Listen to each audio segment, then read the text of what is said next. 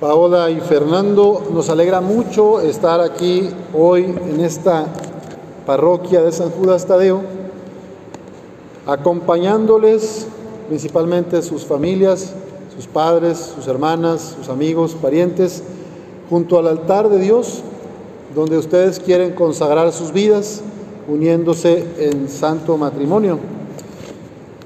Quiero dar gracias a Dios por que se conocieron, porque han estado viviendo cosas juntos y después de un tiempo de noviazgo deciden unir sus vidas y formar un proyecto de familia. En el amor matrimonial hace falta tener mucha sencillez, mucha humildad. San Pablo nos recuerda en la carta a los Corintios que aunque habláramos todas las lenguas, aunque, aunque tuviéramos dones de ciencia, aunque tuviéramos poder o incluso cambiar de sitio las montañas, si no tengo amor, nada soy. Aunque repartiera limosnas todos mis bienes y aunque me dejara quemar vivo, si no tengo amor, de nada me sirve. El amor del matrimonio cristiano está llamado a ser sincero. No es grosero, ni egoísta, ni guarda rencor. Es fuente de alegría y ustedes están invitados a buscar el crecimiento uno del otro. Una esposa, un esposo cristiano va a tener su crecimiento personal y va también a hacer un proyecto conjunto. No se trata de que ahora que ya se casen, dejen de ser quienes son. Paola, tú seguirás siendo la misma y tú, Fernando, el mismo. Y vas a animar a Paola a ser quien está llamada a ser por Dios. Y tú le vas a ayudar a Fernando a ser quien está llamado a ser por Dios.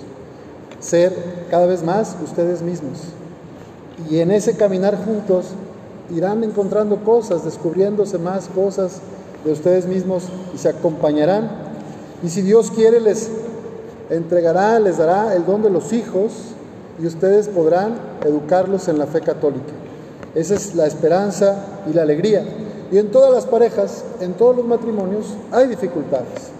En algún momento sentirán que el vino de la alegría se acaba, que el vino de la esperanza se termina. Cuando ocurra esto, cuando sientan que falta el vino, ya saben con quién acudir. Vayan con María. María los llevará a Jesús, como lo hizo en la fiesta de Caná. Le dijo a su hijo, ya no tienen vino. Y Jesús obedeció a su mamá y convirtió el agua en vino.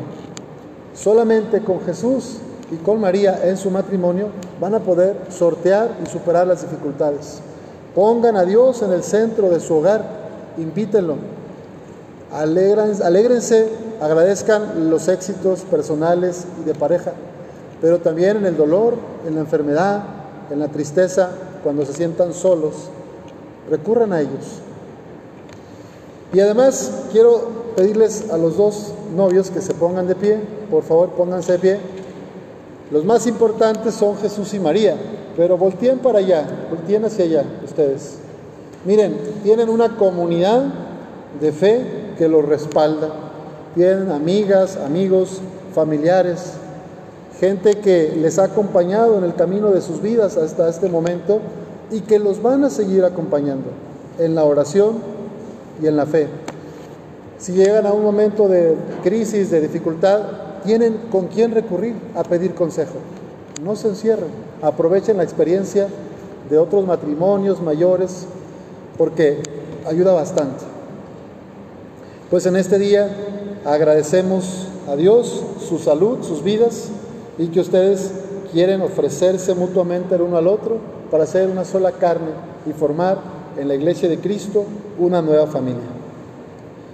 Que nuestra Madre, la Virgen Santísima de Guadalupe, los proteja siempre con su manto y que ustedes se dejen transformar por el corazón de Jesús para que cada día se puedan decir uno al otro, Hoy te quiero más que ayer y menos que mañana. Que así sea.